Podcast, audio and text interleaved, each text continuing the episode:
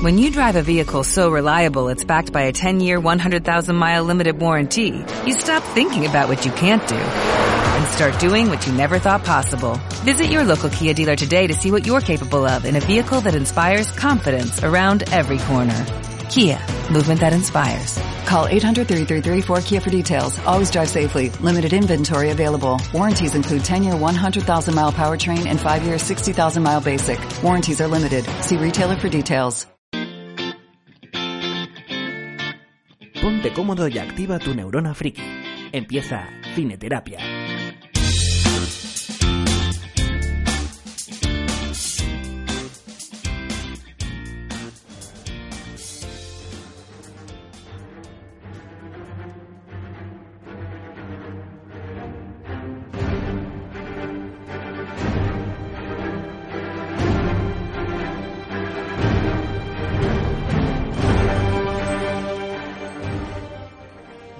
Bienvenidos a Cineterapia.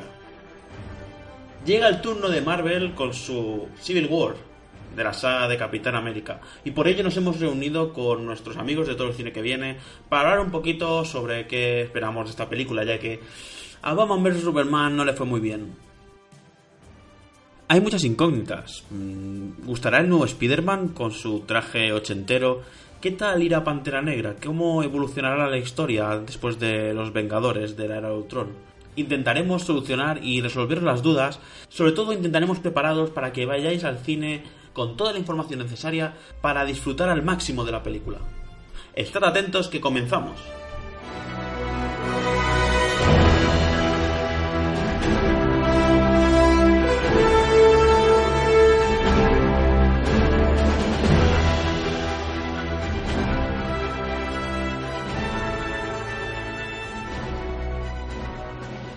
Estás escuchando Cineterapia.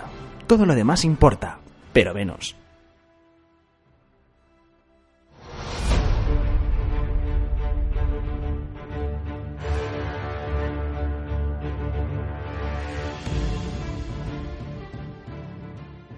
Ya estamos una semana más aquí en Cineterapia hablando de superhéroes. Llevamos unas cuantas seguidas. Y como todas las veces que hablamos de superhéroes, están aquí nuestros amigos de todo el cine que viene. Javier Aparicio, ¿qué tal? Hola, ¿qué tal a todos? Sergio Álvarez, ¿cómo estamos? Hola, ¿qué tal? Y tenemos un nuevo invitado, Barry Spawn, ¿qué tal? Muy buenas.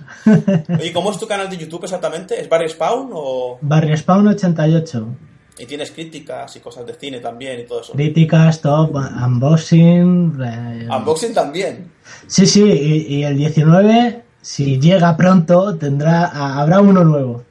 Vale, vale, vale. Bueno, pues ya sabéis. No... Entrad en todo el cine que viene y en el canal de Barry Spawn 88.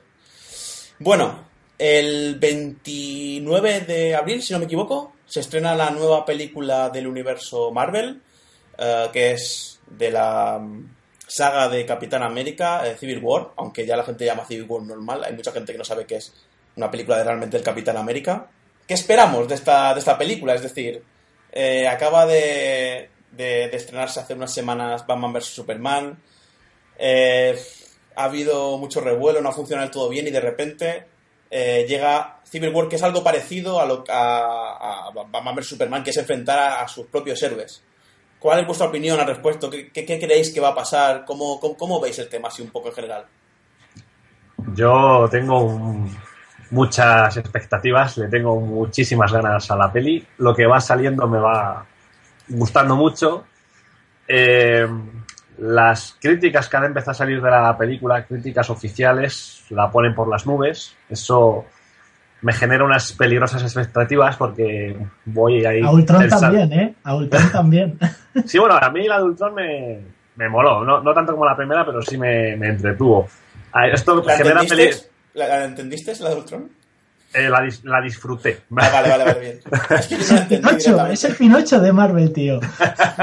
Manejando los hilos. Pero es eso, me, me genera unas expectativas a lo mejor demasiado altas y eso es, es peligroso, ¿eh? Que luego vienen los guantazos, como bien nos ha enseñado Batman y Superman.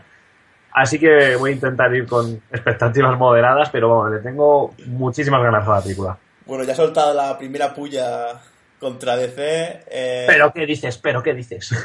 Javier, ¿tú qué, qué opinas? ¿Cómo, ¿Cómo esperas la película, si es que la esperas? No, no, sí, yo pues mira, eh, ya tengo preparado el dinero para ir a la entrada, o sea, para pagarla, o sea que a mí me tienen ganado, como, como yo creo que a cualquier cinéfilo, es un acontecimiento, pues bueno, de las películas más esperadas del año. Eh, a nivel de trailers y de promociones han sido yo creo que bastante más inteligentes que Batman vs. Superman, en el sentido de que, bueno, aquí en teoría tiene que haber un villano, digamos, que mueva todo esto que no ha sido mostrado, como si lo fue Domesday, en el caso de Batman vs. Superman. Y bueno, lo que está comentando Sergio, han empezado a salir desde ayer, ahora que grabamos, eh, las críticas, críticas inmejorables, que viniendo de Disney eh, hay que cogerlo con pinzas, ¿no? Porque Iron Man 3 también tenía unas críticas fantásticas y Avengers, el era también tuvo unas críticas muy buenas pero bueno, el pelotazo yo creo que está, está seguro y bueno, yo sobre todo espero que, que si los debates que o las cuestiones que abre, digamos, el trailer, ¿no? Ese debate que vamos a tener casi moral o de posicionamiento de cada uno de los héroes que no que no lo rehuyan como sí que pasó en Batman vs Superman. Si eso lo consiguen, eh, a mí me tienen ganado. O sea, siendo pro DC, eh, tendré que felicitar a Marvel porque habrá hecho una, una jugada muy complicada y si le sale bien, pues oye. Chapó. Tú, Barry, que, ¿cómo esperas la película? A ver, yo antes de nada tengo que decir que soy de DC. Yo me he criado viendo la serie animada de Batman del 92, que para mí ha sido lo mejor de Batman de aquí a, a Roma. Pero, el Caballero Oscuro. El Caballero Oscuro, a ver, la trilogía de Nolan me parece un thriller de superhéroes. Yo lo he dejado ahí siempre, me gusta mucho, me gusta el enfoque que le dio, ese enfoque diferente, pero me voy a centrar en la película que es lo que me has preguntado. Podemos divagar, ¿eh? No, pasa nada. Bueno, eh, tengo muchas ganas de Civil War. A ver, a mí la pelea entre DC y Marvel, eh, yo creo que el que siempre sale ganando es el espectador, porque es el que va a poder disfrutar de ese espectáculo, eh, de ese héroe que ha visto en cómics o en series o películas de animación trasladado a gran pantalla. Y yo creo que pinta bien.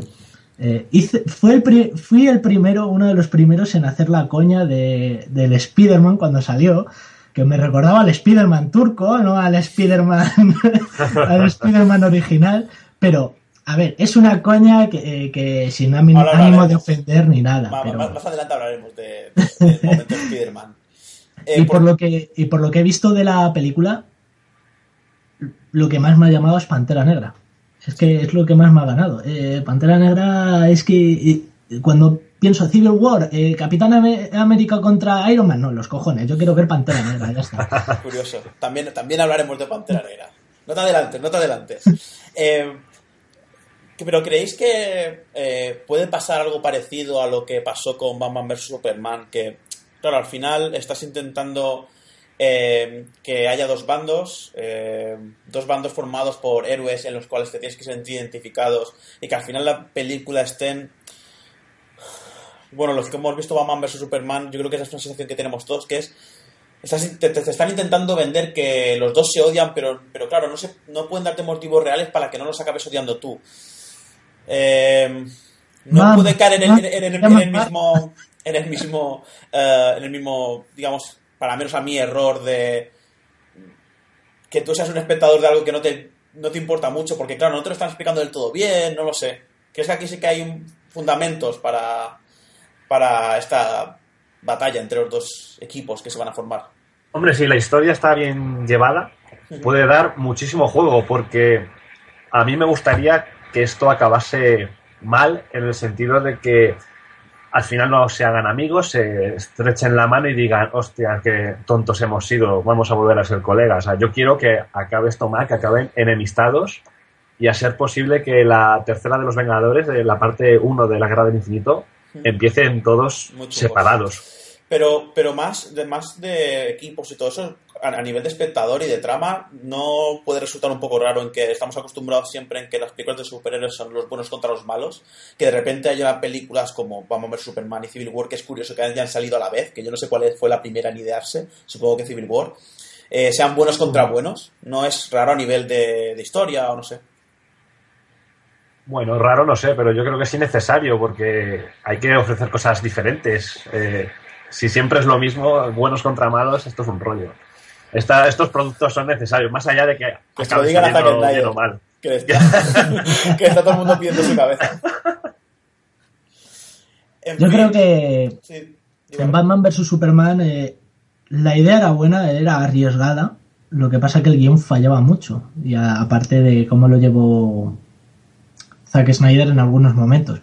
Pero Civil War es que eh, quien haya visto todo el universo cinematográfico hasta la fecha ha podido ver ese rifirrafe entre Tony Stark y, y el Capi, y el Capi y claro se va notando ahí la tensión que se va preparando algo gordo. Y yo creo que puede salir algo bastante bueno. Además yo confío un montón en los hermanos Russo que con Capitán América Soldado de Invierno a mí me ganaron. Es que me parece una de las mejores películas del universo Marvel pero bastante Vale, ya, que lo has dejado ahí, vamos a hablar de, de em, una cosa que me había comentado Sergio para hablar de eh, qué pasa antes de Civil War. ¿Cuáles son, digamos, los, los puntos en el universo Marvel en los cuales han hecho que lleguemos hasta este punto? Sergio, te cedo la palabra. Pues, a ver, en el universo Marvel yo creo que ha habido unos acontecimientos clave que en el futuro, en Civil War, sí que pueden eh, llegar a tener bastante peso. Eh, yo creo que el primero de todos es la batalla de Nueva York, que ocurrió en la primera de los eh, Vengadores. En Civil War puede tener mucho peso, pues bajas civiles, destrucción, nadie que tome responsabilidades. Luego, continuando en el Soldado de Invierno, la secuela de Capitán América, eh, la caída de Shield, la batalla en Washington, la aparición del Soldado de Invierno, eh, crímenes políticos. eh, y luego en la- Los Vengadores, la era de Ultron, al igual que en la batalla de Nueva York, la batalla de Sokovia, e igual, muchas bajas civiles, todo el mundo en peligro. Son acontecimientos muy graves para, para la humanidad, para los inocentes, y son momentos que han ido ocasionando que al final eh, dijeran, bueno, hasta aquí hemos llegado, hay que tomar medidas, que es lo que acabará eh, desencadenando Civil War. Yo creo que esos son momentos claves en el universo cinematográfico Marvel que hay que tener muy en cuenta. Y yo creo que harán mención no solo en la película que se vio en el tráiler, sino que a lo mejor sí que lo desarrollan un poco más. Sí, de hecho en el tráiler se ve que mm, cómo van nombrando uno eh, cada suceso de estos y van poniendo el número de bajas y lo que les ha costado al, al Estado eh, en dinero. De hecho he visto un vídeo antes en YouTube que, que iba reflejando cuánto, que iba contando cuánto dinero había costado la, la reparación de todos estos acontecimientos. Em, ¿Creéis que estamos llegando a un punto a lo mejor en el universo Marvel en que la gente se puede perder un poquito? Eh, en qué punto estamos y por qué uno está picado con otro y por qué pasa esto con otro?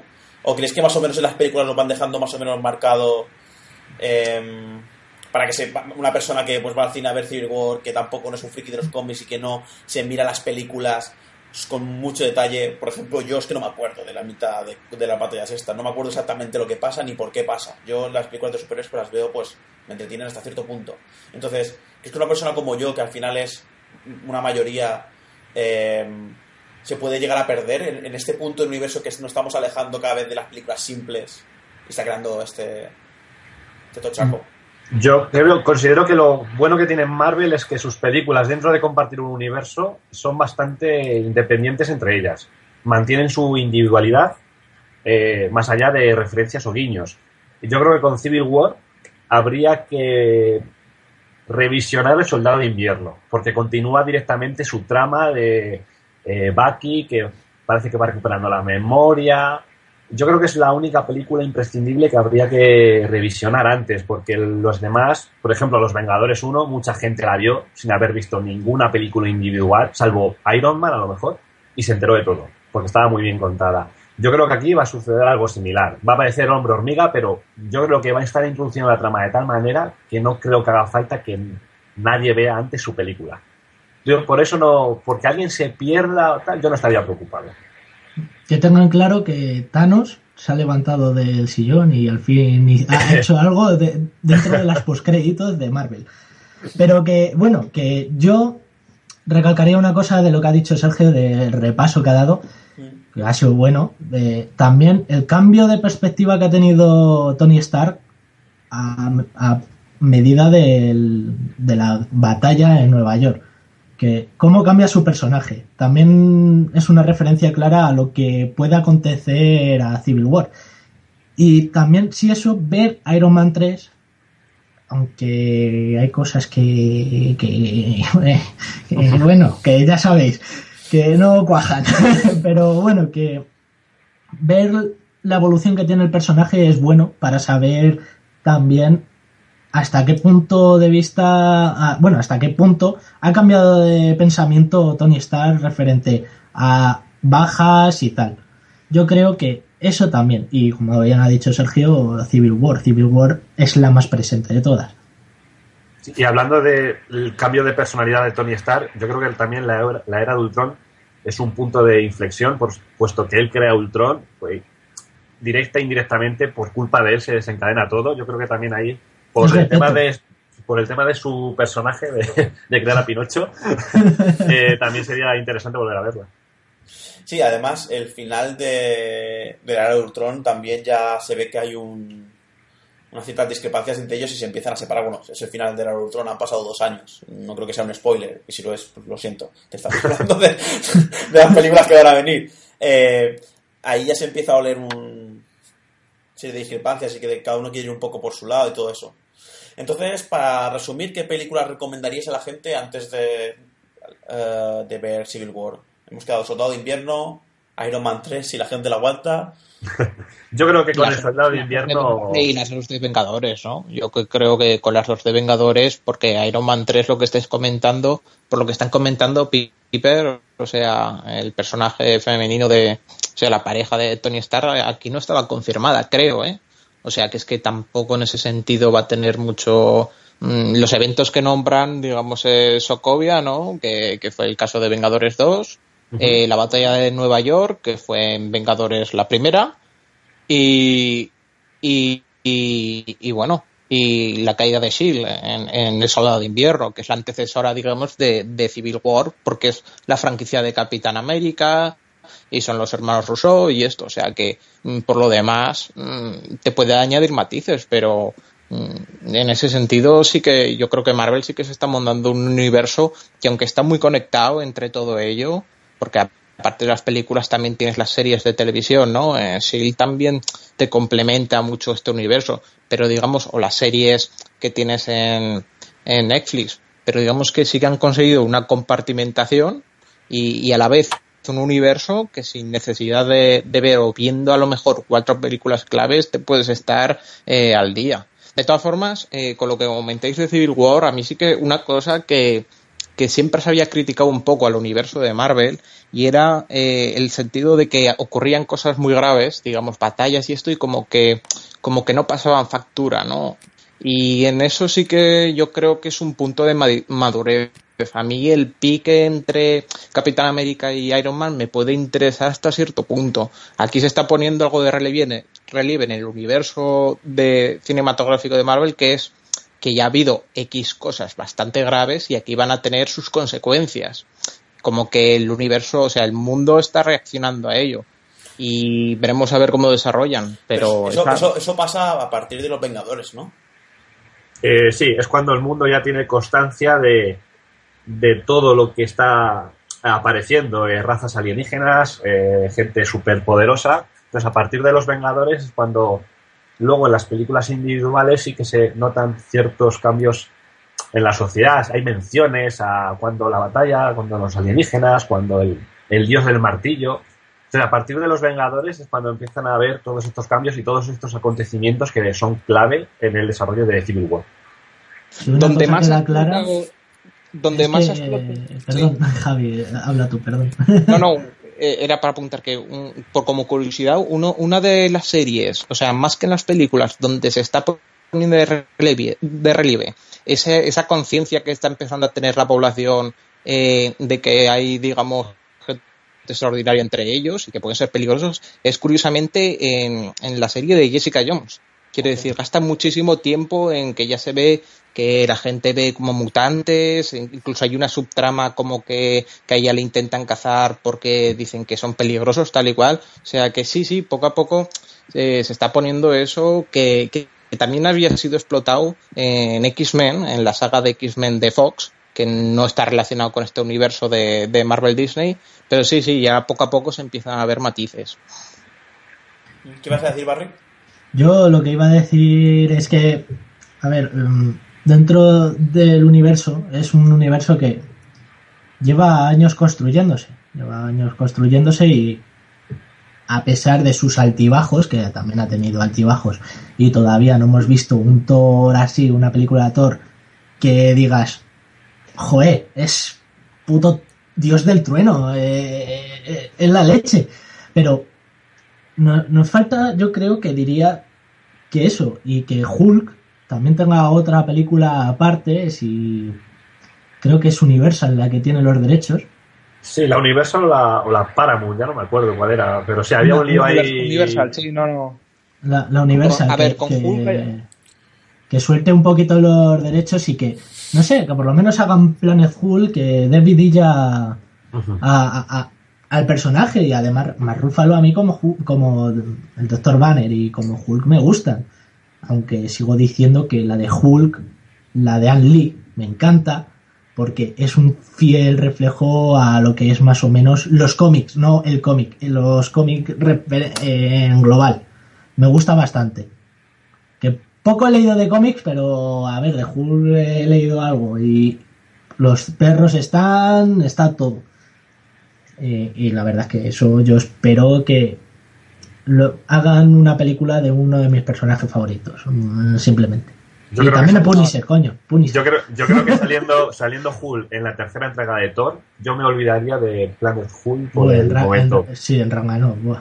Sí, es que se- por lo visto yo tengo entendido que, que tiene un contrato con Universal Marvel en el sentido que se ve que con el tema de películas individuales como que lo distribuye Universal y eso a Marvel no le hace ninguna gracia. Y luego tienes el problema que las dos películas individuales que había de Hulk, o sea, la de Ang Lee del año 2003 y la del increíble Hulk de Edward Norton de 2008, Stiña. han, han funcionado muy mal en taquilla.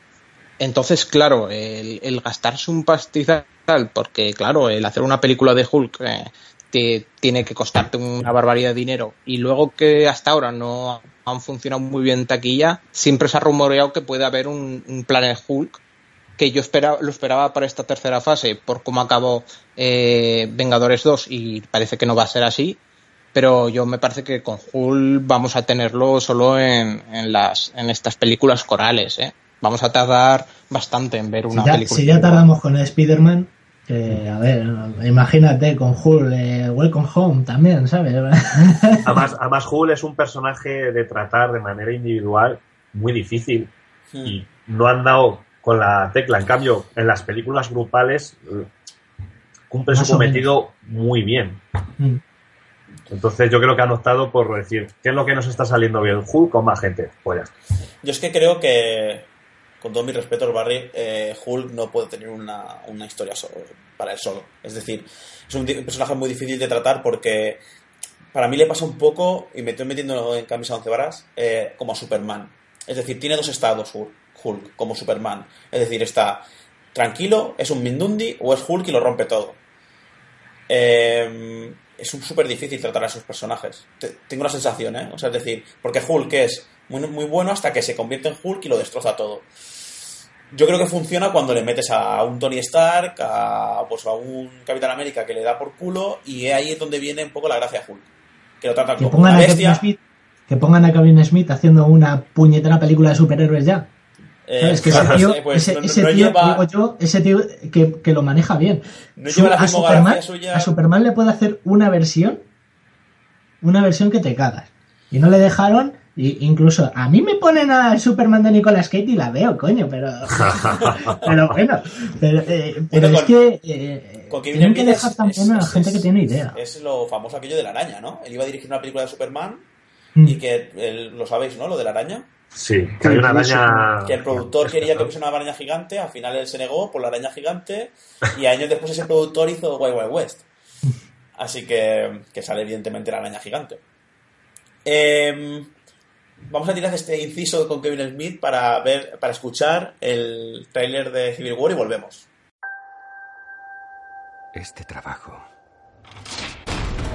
Nosotros intentamos salvar vidas. No siempre podemos salvar a todo el mundo. Pero uno no se rinde.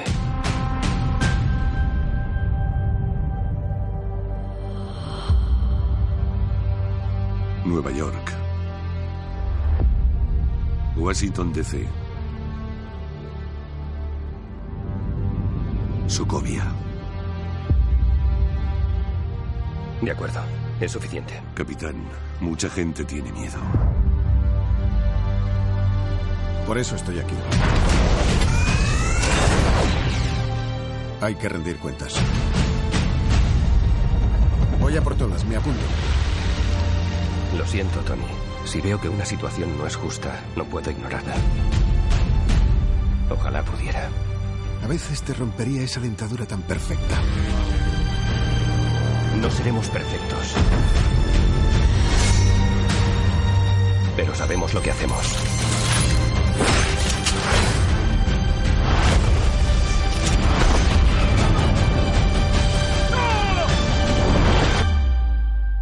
Me he equivocado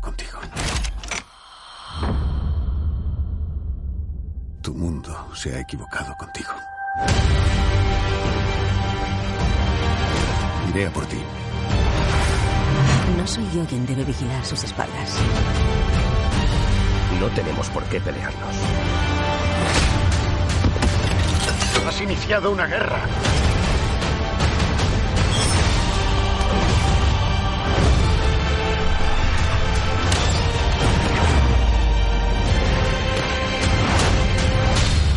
Ríndete. Último aviso. Aguantaría todo el día.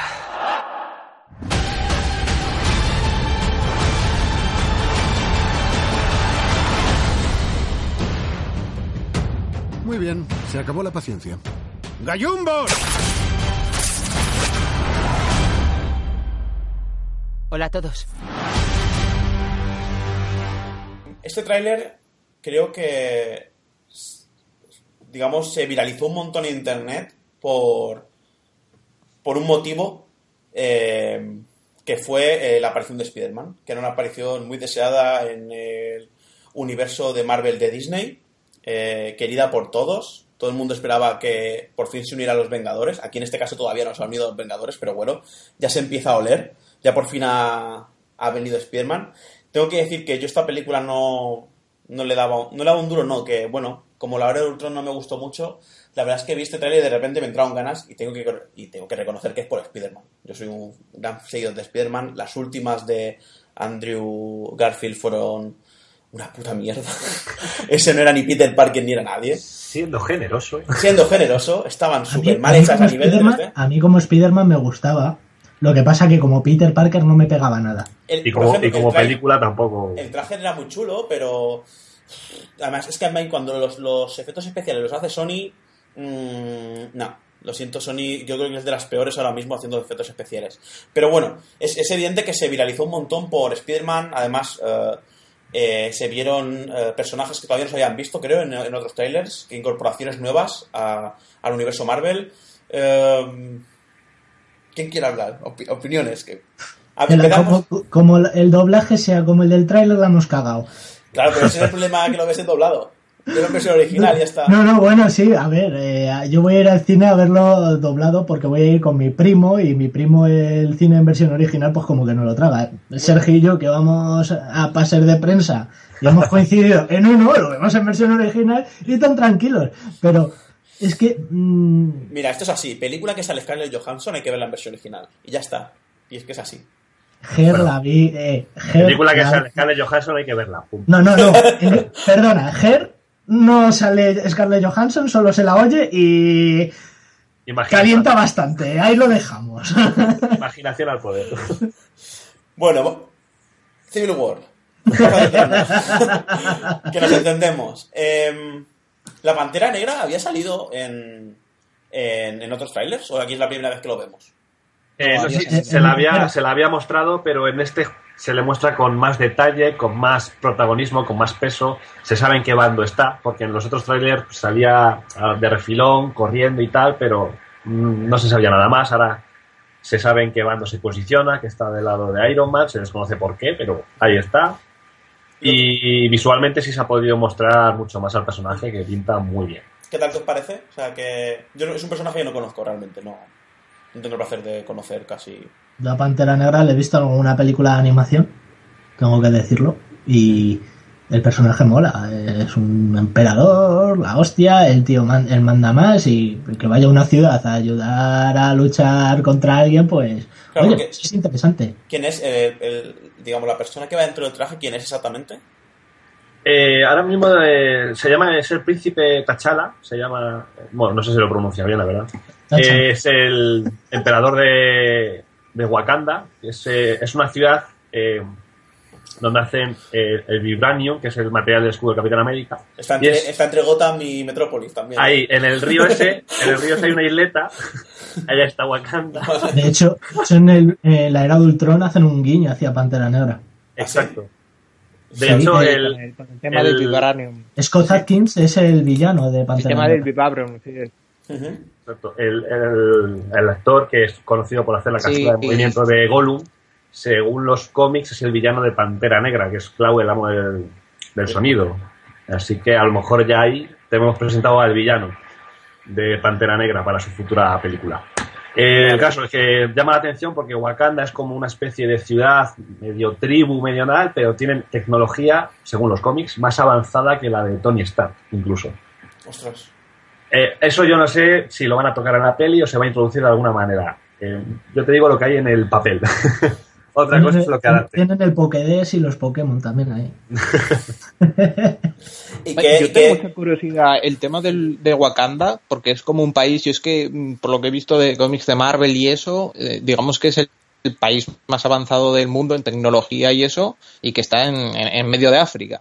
Y yo tengo mucha curiosidad porque yo no sé si, eh, bueno, no sé si sabéis vosotros algo, si nos van a presentar eh, en el tema de Pantera Negra eh, a Wakanda como un país, digamos, eh, que es conocido, eh, quiero decir que igual que hemos visto que hay una explosión que parece en Naciones Unidas, como que este tío ya está como representante de su país en la ONU, como, como diplomático, como digamos un, un político más, o van a presentarnos a Wakanda como una leyenda o una especie de Atlántida que no se sabe muy bien si existe o no existe. Porque Yo creo que, que- que lo van a presentar porque Bueno, se va a hacer una por lo que he película, visto yo, una por película lo de que- Pantera Negra, ¿no? Se está haciendo una película. es que por, por lo que he visto yo, esa ciudad es secreta. Es secreta y, y el- eh, los encargados de que sea, siga oculta son los emperadores. Son los emperadores porque son los que tienen el poder de la pantera negra. Por lo poco que he visto y por lo poco que he leído. Y yo creo que eh, en una película de animación, ahora mismo no me acuerdo exactamente cuál, eh, se encuentran a Pantera Negra que está, tiene unos problemas y al final se sí, termina de, uniendo de a- Vengadores es, me parece, además. Sí, que, que aparece el hombre menguante y tal, ¿no creo? Sí, creo, creo que sí. Y, y nada, eso. Yo creo que va a ser una ciudad oculta. A ver, ¿no? Eh, conjeturas podemos hacer miles y no dar ni una, pero a ver, yo pienso, yo pienso eso, eh, que si respetan un poco a, a lo que se ha visto un poco así por encima, eh, yo creo que va, es lo que va a salir. igualmente, ¿creéis que lo van a presentar muy bien al personaje? ¿O va a ser un tío que de repente se va a meter ahí a pegar hostias y ya está? Eh, es- es- yo tengo un poco de miedo con eso y con muchas cosas de la peli porque parece que van a contar muchas cosas y tengo Oh, miedo a ver cómo lo Me, recuerda a otra peli de superhéroes. ¡No! que- ¡No! Que no Muy nos buena. recuerde a esa peli, por Dios. Que vienen los capas rojas. Tengo miedo que tanto la aparición de Pantera como la de Spider-Man sea en plan de sí, mola, pero ¿a santo de qué? Eh, tengo un poco ese miedo. Espero que sea muy orgánico todo, que muy fluido, que quede muy natural en la trama. Ya no. Hombre, a Pantera Negra lo que le puede estorbar, digamos, es la presencia de Spider-Man, porque para desarrollar la historia de Civil War, eh, en un principio eh, hacía falta un, el rol, el rol que, que, de- que tiene Spider-Man en, en la historia del cómic es es súper relevante. Entonces aquí metieron a Pantera Negra un poco en el rol de Spider-Man, solo que luego les llegó, les llegó los derechos porque hubo pacto con Sony y ahora han metido a los dos, sí, eso podría ser un problema, que digamos los dos personajes se estorbaran o que ninguno tu- tuviera su, su momento porque se tiene que repartir en los dos o que alguno quedara más excluido y eso es, eso es- es mi gran duda. Yo, yo, yo tengo la teoría de que aquí Ojo de Halcón sí que va a desaparecer totalmente, porque ya en Los Vengadores no se le ve, aquí que ya somos Y en promocional se le ve. que De hecho, la, la mejor escena que va a tener va a ser Cuando la del hombre hormiga. cuando, cuando Sí, sí, dispara sí. a Ant-Man. Que aparte, ahora hablaremos de Spider-Man, pero antes de pasar a Spider-Man, eh, introducen a otro personaje que no se me ha colado. Eh, ¿Hay alguno que no, aparte de... O sea, introducen a otro superhéroe que no sea Pantera Negra de Spider-Man en Civil War? ¿Hay algún otro? Superhéroe, ¿no? Introducen a, al varón Zemo, que es un villano, interpretado por Daniel Brühl, pero se, se desconoce su peso en la trama y su implicación en ella, porque es una trama que, la- seamos sinceros, no necesita un villano. Entonces, algo, algo inteligente, porque ya si, eh, en, por ejemplo, en la era de Ultron o en Batman vs. Superman nos presentaron el, villano, villano desde un primer momento y yo creo que ahí fue el gran, la gran cagada porque nos estaban vendiendo ahí que iba a la hostia. Eh, Uno pierde fuelle y el otro es una tortuga ninja mal formada. Así que no sé, yo, yo creo que, que en esta ocasión eh, Disney ha aprendido y ha reservado ese, esa sorpresa. Esperemos que nos saquen clip de aquí a entonces de que nos desvelen todo, porque si juntas todos los clips ya tienes toda la película. Pero pero Da- Daniel Brühl ha firmado para varias películas de Marvel, creo. Entonces también hay que jugar con la opción. Hay, que- hay que jugar con la opción de que en esta peli le presenten a lo mejor un poco metiendo mierda y, y poco más. No hace Sí, falta pues. que sea el villano en la sombra, porque esta peli creo que tampoco necesita eso. Hmm, puede ser. Bueno, momento Spider-Man. Eh, vamos a hacerlo por partes, porque esto es importante. Al menos para mí es importante. Como yo dirijo esto, pues yo le doy importancia. ¿Cuál fue vuestra primera impresión al ver el, ese el, el tráiler, el segundo tráiler de Civil War? Eh, sale la trama, aparecen los créditos y después está la escena de Spider-Man que aparece, eh, parece que Iron Man le llama, le quita el escudo a, a Capitán América y saluda. Y se ve perfectamente el traje, se ven los ojos. Bueno, ¿cuál fue vuestra primera reacción? ¿Qué, qué opináis de este Spider-Man? Este Pues tercer Spider-Man, de hecho. de. Yo tuve, tuve que asimilar muchísimas cosas. Primero me emocioné muchísimo, pero tenía que asimilar que era nuevo Spider-Man, nuevo traje, Spider-Man compartiendo escena con Vengadores, Spider-Man portando el escudo de Capitán América, o sea, eran como demasiadas Ah. cosas en, en cinco segundos, o sea, casi exploto. pero en general, buenas impresiones, pero son 10 segundos, que es más emoción que otra cosa. Yo bromeé mucho con lo del tema del traje, ¿vale? Bromeé mucho, pero sin maldad alguna. Dije, va, esto es el de Spider-Man turco que nos lo han metido aquí y tal. Pero no, que, a ver, es el traje clásico y además lo de los ojos, pues dicen que es tecnología Stark. Queremos saber. Sería lógico. Se- Si están- eh, sería- sumando, sería-. Sería lo suyo. Pero que da buenas vibraciones si lo escuchas en versión original. Ahí lo dejo. A, a mí no me ha gustado, ¿eh? Vaya, qué raro. No, no, No, no, en, serio, en serio. Venga. En serio. A ver, eh, A ver. por partes. Eh, a mí me parece de los tres Spider-Mans que hemos tenido este, este siglo en el cine, el más flojito con diferencia por lo que he visto, ¿eh? Falta verlo en, Pero, en pero de traje pantalla. estás refiriendo, ¿no?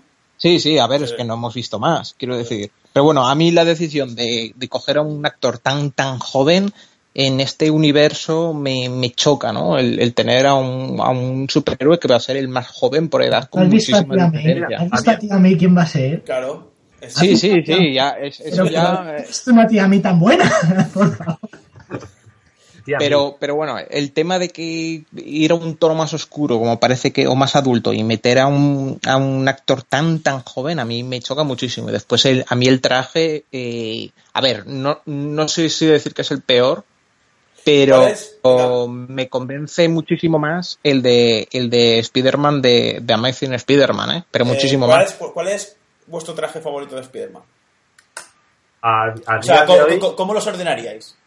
Venga. El de la serie. Primero, el de la serie animada de los 90. Vale, pero eso no vale, estamos hablando de las películas. Ah, no, no, no, no, has dicho con la canaria, pues yo así.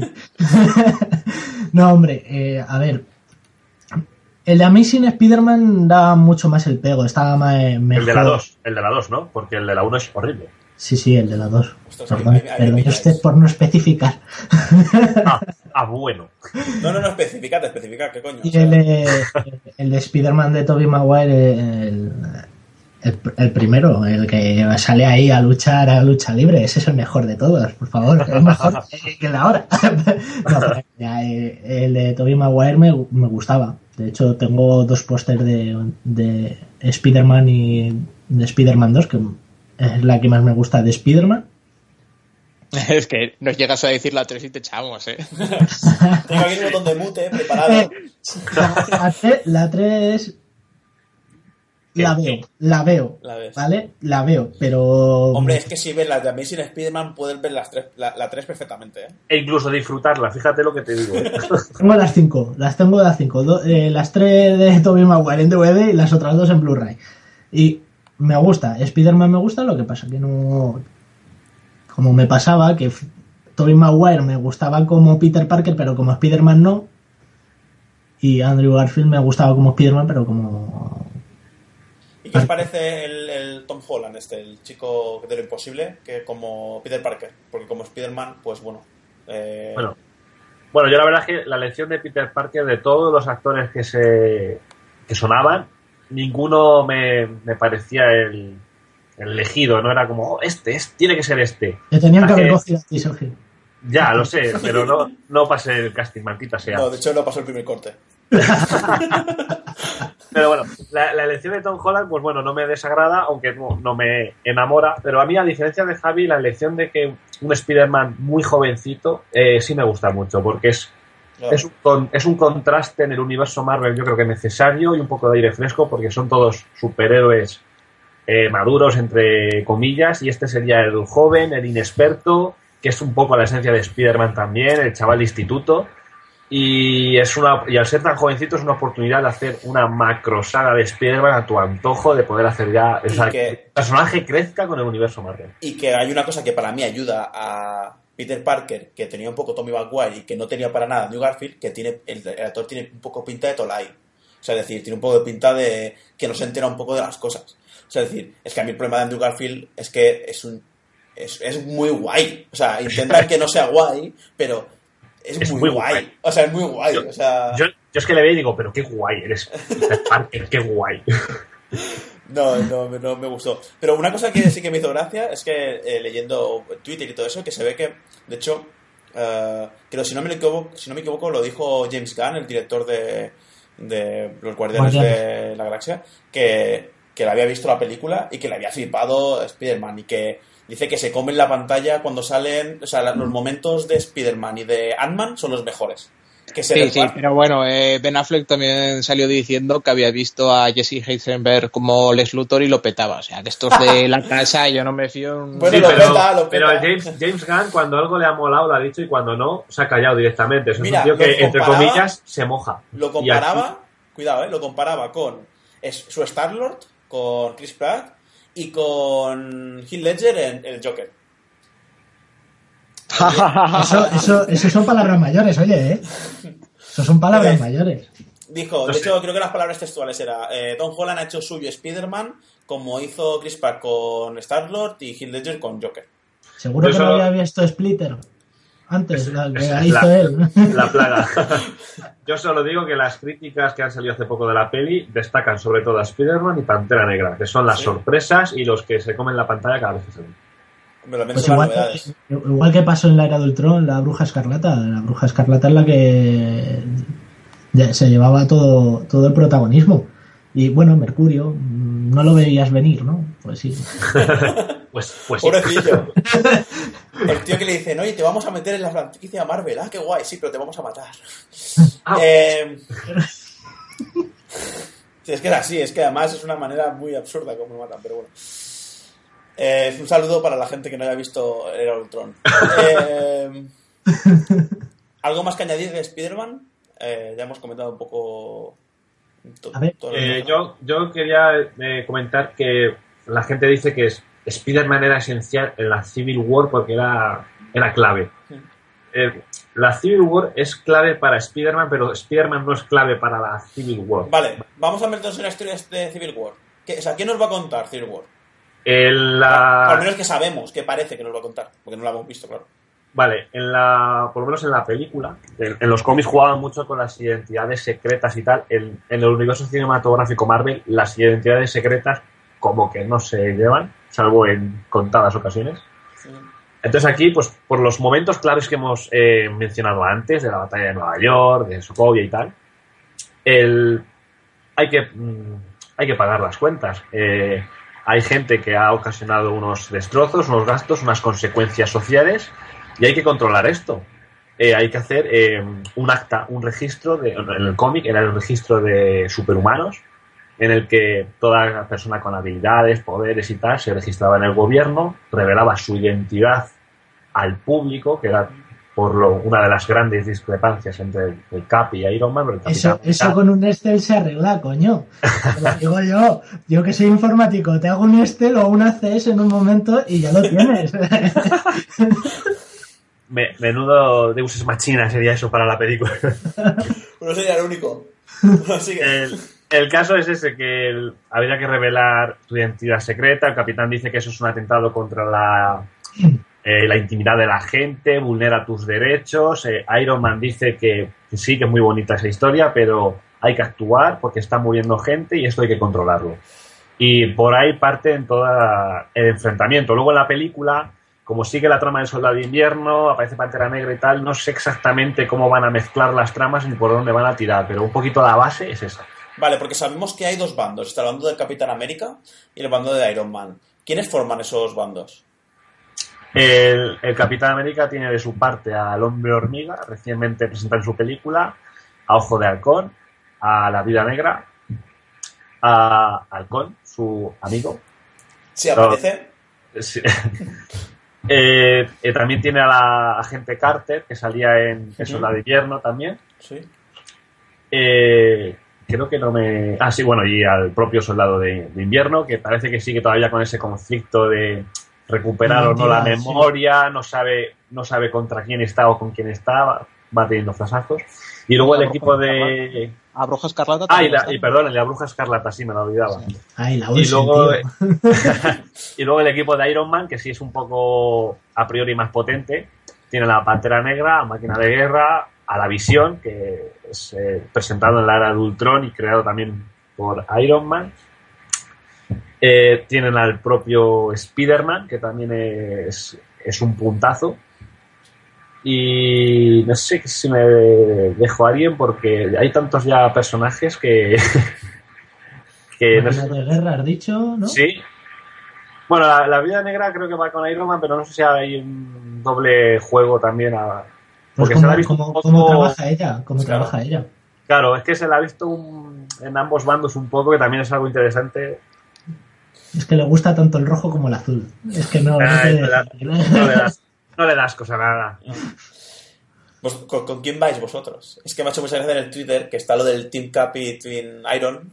¿No? ¿Es así, más o menos? Sí. Eh, Team Cap y Team, Team Cap y Iron. Team Iron. ¿Con quién vais vosotros? Capitán América, por Dios. Javi, te dejo primero a ti. ¿Tú vas con No, no.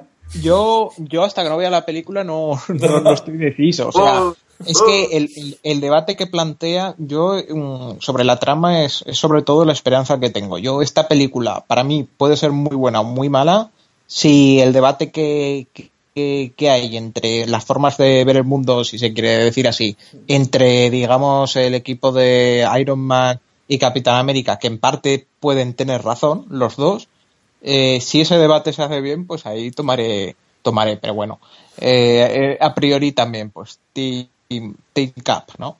Por supuesto. Joder, tú, Barry, ¿me vas a dejar solo en Team? No, yo, yo, yo voy con el capitán, hombre. ¿En serio? Ah. Yo voy con, el- yo, yo voy con el capitán, te dejo solo, me da a mí. Vale, pues yo me voy con Team Iron. Es que está Spider-Man. Traidor. No, pero- pero es- muy interesante. En, en los cómics Spider-Man se va luego con el Capi, o sea que tú verás. Bueno, pues ya veremos. Pero cuando se vaya con el Capi me cambio. Yo Le devuelve el escudo, le devuelve el escudo en la postcréditos, ¿eh? que es que me, me despistáis todo ya. que lo que ha dicho lo que ha dicho Javi eh, creo que es interesante porque siento hacer sangre pero es que es así Eh, quizás estaría yo lo- una de las cosas que tengo también muchas ganas de ver es si es verdad que crean dos pensamientos que como todo si lo haces bien pues tú te haces posicionarte en uno es izquierdas y derechas, es Barça y Madrid, pues aquí realmente si se hiciera bien tendríamos que posicionarnos en un equipo.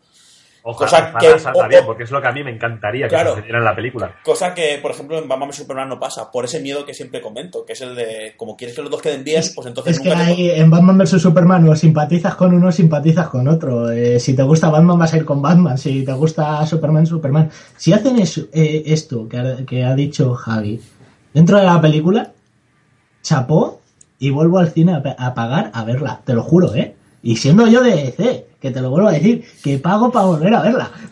Ah, vale, porque no la vas a ver descargada, ¿no? ¿Eh? Que no la vas a ver en, streaming, en chunga. Eso ya se verá. Eh, ¿sabes, ¿Sabes lo que pasa respecto a Batman y Superman? Que estos Batman y Superman es la primera vez que se cruzan y, es, y se enfrentan. Tienen que acabar bien, tienen que acabar como amigos, con lo cual ahí, por mucho que te posiciones con uno o otro, te va a dar igual. Es que, eh, En cambio, en cambio aquí ya son personajes con los que hemos empatizado antes, ya tenemos preferencias de antes, y ojalá, lo que he dicho antes, ojalá la peli acabe mal y acaben enemistados, con lo cual la trama podría seguir coleando más adelante. De hecho, a ver si acaban vivos. Sí, Yo- y habla- bueno. de lo, de, lo de que tienen que terminar como amiguitos Batman vs Superman, se me vino a la mente cuando eh, esa escena poner a Nelson con lo de papa, pero en vez de papa, mama. es que Marta. ha sido la hostia eso. Marta. Bueno, pues anda que no hay GIFs con lo de Marta y lo de Civil War también. De todas formas, una, una pregunta. Eh, ¿Vosotros creéis que en este universo, eh, porque yo el miedo que tengo es que, claro, que pase un poco como en Batman vs Superman, que no se atrepan a poner un, un, digamos, una parte de los enfrentados que salga mal parada, quiero decir. Eh, ¿Creéis que hay el riesgo en un intento porque ninguno de los dos bandos o ningún héroe quede mal en este universo, que digamos que se obvio en mucho este, este, este conflicto y se centren luego en una amenaza mm, de, de un enemigo común y esto se quite como pasó con Batman vs Superman? Yo creo que aquí se van a arriesgar y yo creo que no va a suceder eso. Yo creo que van a seguir con el planteamiento hasta el final y yo creo incluso que, el- al igual que en la historia original, el equipo del Capi acaba perdiendo. Y deja todo muy chungo para el futuro Marvel. Es lo que creo y quiero que pase. Como, como hagan eso, nos quedan las tortugas ninja 2, tú. Pero a ver, no muere nadie, joder. No, pero, pero tienes... eh, es interesante lo que preguntas, Javier. Sí, porque la, Yo- a ver, la, la trama es muy potente como para que en medio de ella de repente se hagan amigos y vayan a por el enemigo común. Es que es tan, tan cliché y tan básico que como hagan eso me va a parecer, por mucho que mole la peli, me va a parecer una decepción absoluta si sucede eso. Hombre, a ver, pu- pueden hacerlo bien y puede funcionar, ¿eh? Lo que pasa Sí, es que... pero la, la trama es tan rica para jugar con estas cosas que como hagan eso es un desperdicio total.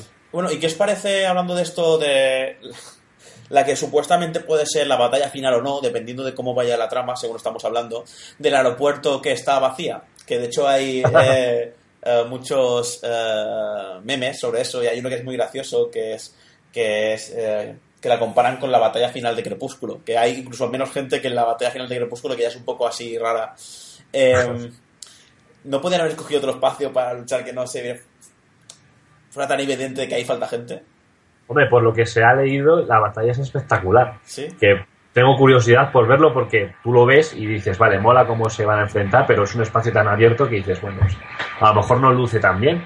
Pero lo que he leído es que va a ser espectacular, no sé cómo. pero tengo Si, ganas de verlo. si en A Todo Gas 6 funcionó esa pista de aterrizaje interminable de 32 kilómetros, contaos, ¿eh? Contaos, 32 putos kilómetros, y justo llegan al final y dices, ah, qué bien, joder, yo, yo tengo que visitar esa ese puto aeropuerto. Aquí, aquí, aquí- aquí lo hardcore es que tenemos en el programa alguien que ha visto uh, Fast and Furious 6. O sea, me parece. Sí, sí, sí, y la 7, ¿eh? Yo, yo también, lo siento, soy culpable. Bueno, pues aquí acaba Cineterapia. Madre mía. Bueno, Oye, que eh, la he visto no significa que la haya disfrutado, ojo. Yo sí, yo las he disfrutado. Hasta aquí es... hasta, hasta entonces así vamos a chapar esto porque esto no puede ser. Eh, un respeto a, Fa- a Fast and Furious 7. Hoy 6, 7, ¿no? 7 era. Siete. Hizo- Ocho, ocho. siete La no sé 7, hora. la- mira, con la Hizo- 7 tengo un cabreo. Está Statham, que es uno de mis actores favoritos de acción, de- eh, desaprovechado. Y ya diciendo esto, pasemos a Civil War. Te tranquilo. Eso es lo importante. Aquí, aquí venimos a desahogarnos. Eh, ¿Qué diferencia, Sergio, qué diferencias hay con respecto al cómic? Porque es- que me lo habías comentado antes. ¿Hay alguna diferencia con respecto al cómic o algo así? Aparte, sobre todo, del número de, de integrantes de los bandos. Y una cosa Eh. más, eh, antes de nada, cuando me dejas el cómic para leérmelo? Eh, en el próximo pase te, te lo llevo y te lo, te lo lees. que eh, básicamente el, el registro de acta de superhumanos viene a raíz de un equipo de eh, nuevos guerreros se llamaban, está formado por Shield, mutantes y tal, y inhumanos, van a tener a un, a un grupo de villanos y tal. Uno de los villanos, que se llama Nitro, tiene el poder de explotar, se carga mogollón de gente, sale en la prensa, niños muertos porque explota de cerca un colegio, el gobierno pues tiene que actuar. Y aquí lo más heavy es, es em, lo que comentaba antes, que se tienen que registrar las identidades secretas y eso eh, puede ser una baza para los enemigos. El gobierno dice que no, que les protegen sus identidades secretas y tal. La diferencia con la película yo creo que va a ir por ahí porque las identidades secretas en las películas de Marvel no existen. Ahora con Spider-Man pues a lo mejor sí que puede tener esa gracia, pero ya está, solo con él. Así que yo creo que en la película la diferencia con el acta será eh, un poco más rollo con el, con el gobierno, de temas de agentes, de responsabilidades, de pues a lo mejor de jurisdicciones y, y cosas de ese estilo. Y luego también pues la trama del soldado de invierno que en, en el cómic de Civil War eso ni se plantea y aquí en cambio parece que es algo crucial. Esa es otra, otra gran diferencia. Y luego, bueno, el número de personajes. Pero el número de personajes en la película es que si fuera como en el cómic sería ridículo. En el cómic, Sí. en el cómic es Tony Stark contra el Capitán América. Es que es eso. Y luego hay muchos superhéroes decorando las viñetas, dándose guantazos, pero es que la mayoría de superhéroes ni siquiera tienen un diálogo en el cómic. Eso en una película no funciona. Claro. Porque dirías, joder, pero es que este personaje solo sale dando un puñetazo, ¿qué, qué rollo? Bueno, Eso yo creo que va a pasar, ¿eh? Yo creo que visión, visión, incluso puede pasar. Visión, ojo de halcón. eh, Ojo de halcón. Yo creo que. Yo, creo que yo creo Ojo que de no- halcón, el pobre va a estar ahí en un rinconcito. Yo creo que es que van a pasar de ellos tres pueblos. yo creo que el hombre hormiga va a salir en la batalla final para lucir con lo de la flecha y ya está. Hombre, dicen que, que sale, que, que es muy gracioso. A mí, me, a mí me gustó el actor. O sea, no, no- no sé cuánto le darán de protagonismo, pero parece que solo sale en la batalla final, no lo sé. De todas maneras, si el peso de la trama lo llevan en Capi y Iron Man y el resto luce, eh, creo que está bien. Pero, A mí me parecería mal. pregunta, pregunta estúpida. ¿Vamos a echar de menos a Thor y a Hulk en No. esta batalla? No, lo dudo. No, es que, es que todo- además no, enca- no encajaría. No encajaría. No, no. No, porque además ver, son, unos, son unos problemas Ya, que. he dicho que era una pregunta estúpida, ¿eh? O sea, no. Sí, no, sí, ya, ya. Ya, estúpida. La has dejado ahí tirando, pero bien. Espero que si alguno De todas eso. formas, en, en los trailers, por lo que se ha visto, ya, ya se empiezan a ver eh, cambios significativos por lo que se han analizado de trailers y eso con, con la trama, digamos, de, de los cómics, o sea, la, la conocida. Quiero decir, eh, por ejemplo, al personaje de Pantera Negra, por eso antes comentaba lo de Wakanda, parece que lo conectan porque el- ese gran atentado que había, digamos, en un colegio o no sé dónde era en, en los Sí. cómics, aquí parece que, que ponen como una bomba a, la, a, la, a Naciones Unidas, a la Asamblea de Naciones Unidas. Así Y- provocada por Crossbones, tal vez. Pues, eh, eso en está- en el. Sí, sí, eso está por ver. Pero y, y, además, uno de los que se ve ahí dentro como que les afecta la explosión o que estaba allí, que parecía representante, es el, el actor, o sea, el tío de Pantera Negra, el, el hombre, eh, no sé cómo se llama el actor, o su, su personaje sin máscara. Y, Eh, y por- no, no me acuerdo el nombre.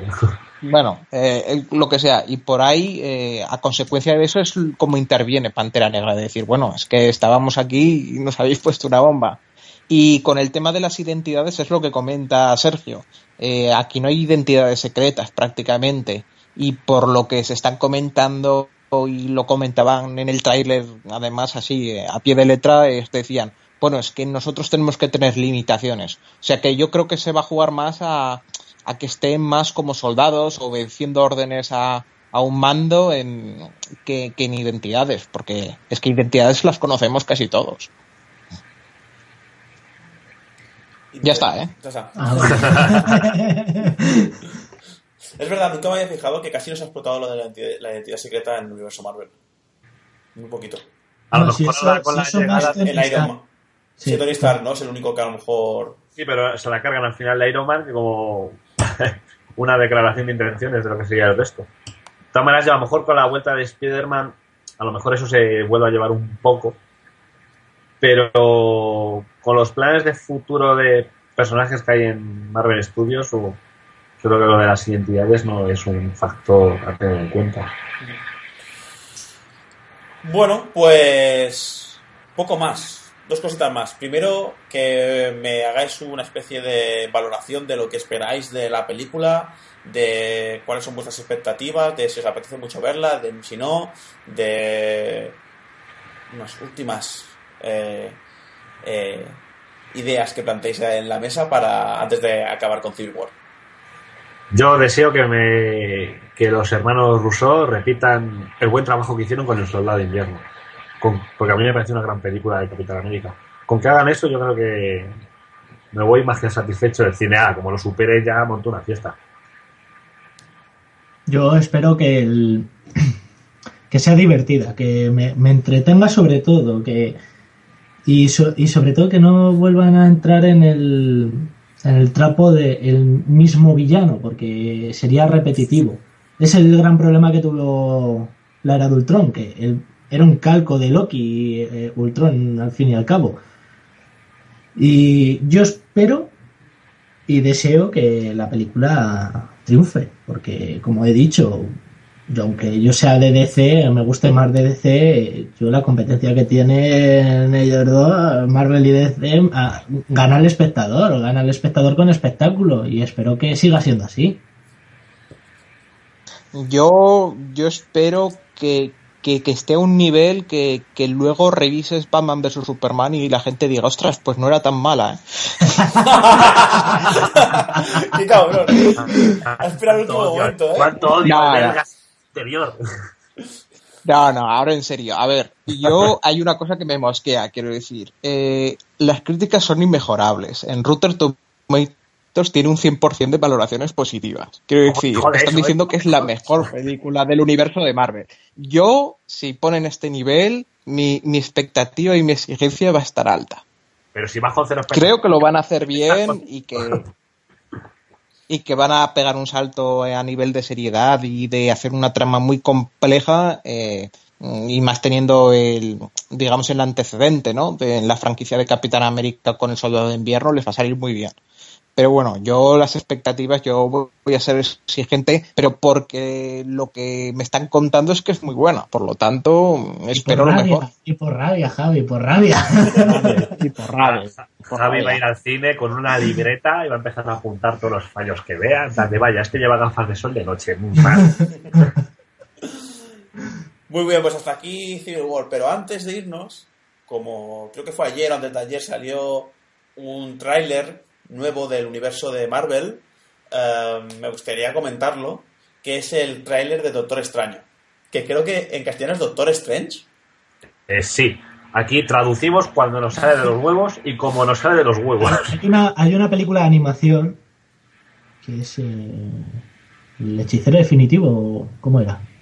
Ostras, pues me Eh, gusta. o algo así en 2000, eh, del 2007 de Jay Oliva, el que dirigió y hizo El regreso del caballero oscuro.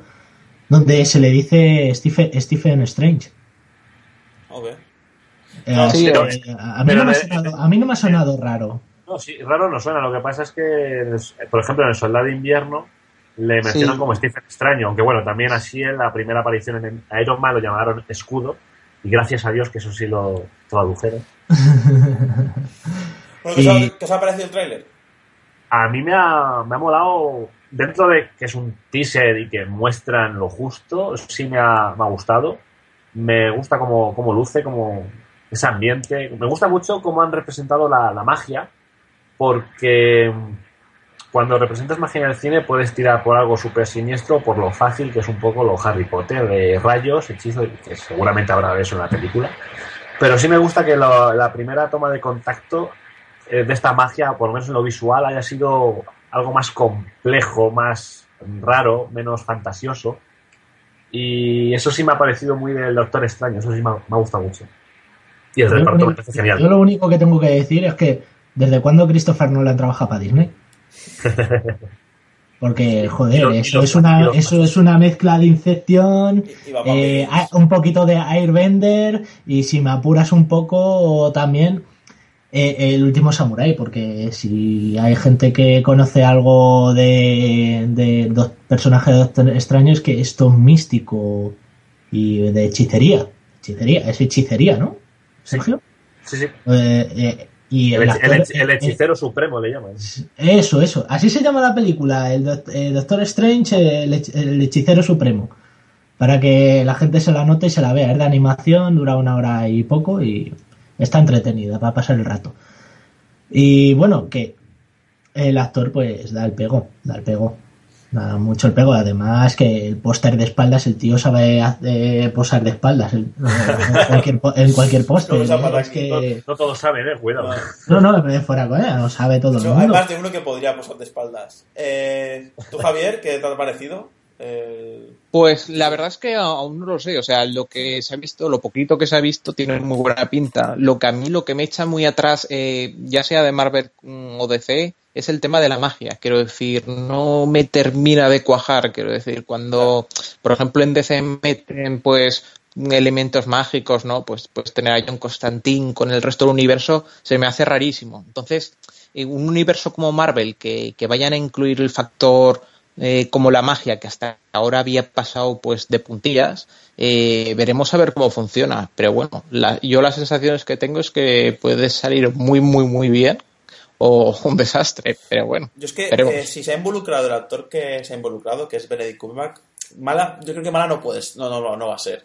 Veremos a ver qué tal el resultado, porque la idea es meterla en, en la siguiente de Avengers, a Doctor Extraño. Yo creo que sí. Bueno, es que la, la- la En idea. Infinity War, ¿no? Claro, la idea yo creo que es que en Infinity War.